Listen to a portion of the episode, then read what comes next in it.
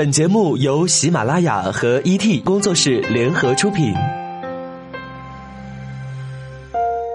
我们不生产鸡汤，我们也不是鸡汤的搬运工，我们只是在每一个你辗转反侧的夜晚，给你递上一杯温水，然后和你讲一个不那么娇柔造作的故事，就是这么简单。这里是每周三晚九点为各位宝贝准时放送的《听男朋友说晚安》，我是你的枕边男友李晨。前几日，黄教主和 Angelababy 的婚礼是轰动了亚洲。想必是会让不少的少女的心房都泛起了层层的涟漪，而李晨却在这个欣喜的日子当中，莫名的想起了汉哥和小爽。这对被媒体粉丝看好的金童玉女的荧屏爱情，四年的爱情长跑以分手告终，这简直是伤透了无数铁杆粉丝的心。万万没想到的是，分手的原因竟是女方觉得男方太过于优秀而自卑。最终选择离开，原因不免让人感到吃惊，甚至是难以理解。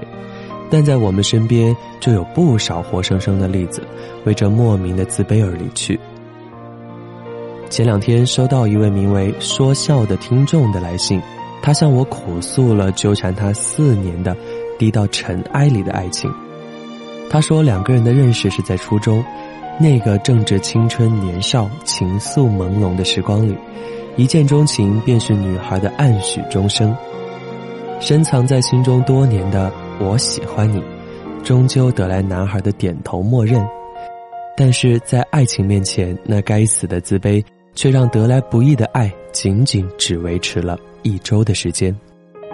恋人关系的结束，并不代表轻恋之情的末了。女孩选择了等待。在我看来，与其你宁愿花费时间苦苦等待，那又为何不花点心思为他做出改变呢？或许你可以把你的爱给他支持，在他寒窗苦读、挑灯夜战的日子里，跟他道一句晚安。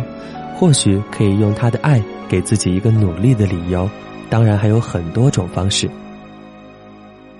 昨天无意中翻看了有关心理的书籍，爱上了这么一个结论。当你爱上一个人时，就会将对方的优点无限放大，甚至缺点都会觉得可爱。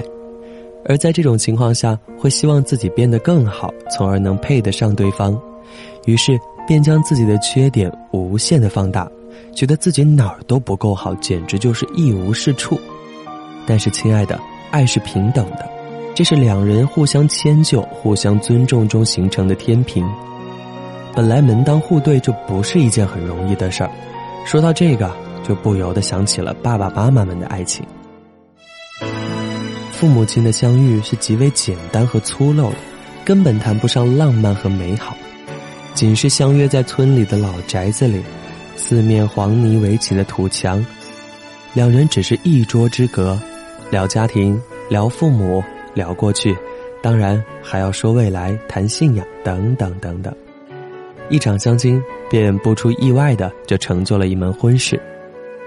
父亲是村里面出了名的大学生，毕业以后在政府谋了一份不愁吃穿的好工作，而母亲却是小学未毕业的纺织厂女工。如果说爱情面前会自卑，那我妈妈早就该在地上挖个洞藏起来了。从风花雪月到扶持终老，一路柴米油盐的相濡以沫，是忍耐与包容。正如拼图的凹凸相结合，才能拼成完整的图像，而爱情当中的优缺互补，方才铸成永恒的爱巢。这并不是说各求所需，倒更应该说是献上自己所有的，让它变得更美好。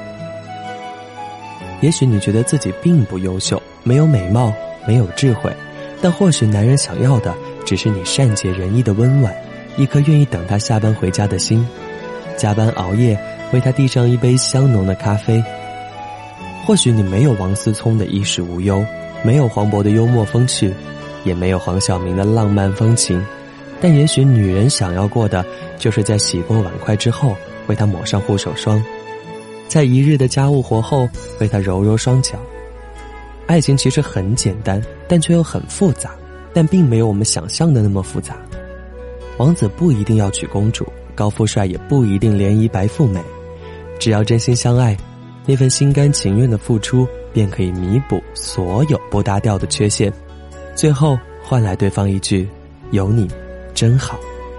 在节目的最后，也把说笑小宝贝的心里话传达给那个优秀的男孩吧。希望你的未来会更好。如果你没有放弃我，我也想你的未来有我。我是今天的主播李晨，感谢编辑满满书。我们再次浓妆月色伴你入眠，晚安，各位宝贝。明天你是否会想起昨天你写的日记？明天你是否还惦记曾经最爱哭的你？老师们都已想不起。猜不出问题的你，我也是偶然翻相片，才想起同桌的你。